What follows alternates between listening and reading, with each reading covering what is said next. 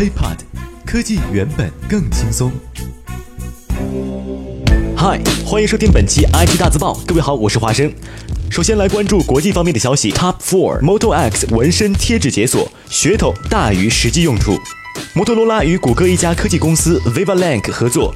为用户推出了一种通过 NFC 技术进行解锁的临时数码纹身，可在身上的持续时间达到五天。用户将 Moto X 轻轻地往纹身上一贴，就可以解锁手机，不需要额外花费时间。这种临时纹身贴片内置了 NFC 芯片，不过由于数字纹身并非永久有效，只能持续大约五天时间，因此用户需要经常到自动售货机中购买或者更换纹身。目前呢，每组临时纹身的售价为九点九九美元，共包含十个纹身贴纸。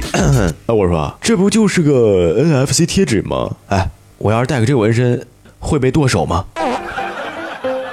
？Top three LG 注册 LPad WPad 商标，或将推出新系列平板。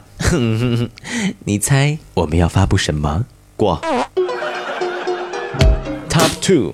微软首个 Windows Phone 8.1更新正式推出。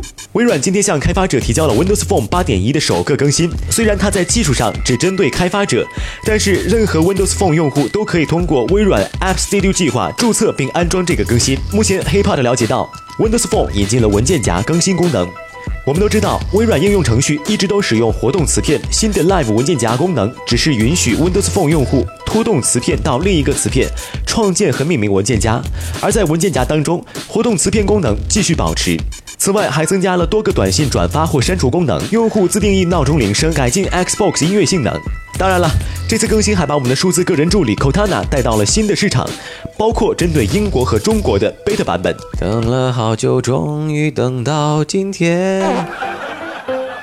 Top One，苹果向开发者发布 iOS 8 Beta 5。苹果今天向开发者发布了 iOS 八第五个测试版本，距离第四个测试版本相隔仅两周时间。iOS 八用户可以通过 OTA 完成更新。目前我们了解到，本次更新包含很多新功能，比如与 OS X 更好深度集成的 Continuity 互动性通知，以及全新的 Quick Tip 键盘等。我等的花儿都谢了，我等的孩儿都哭了。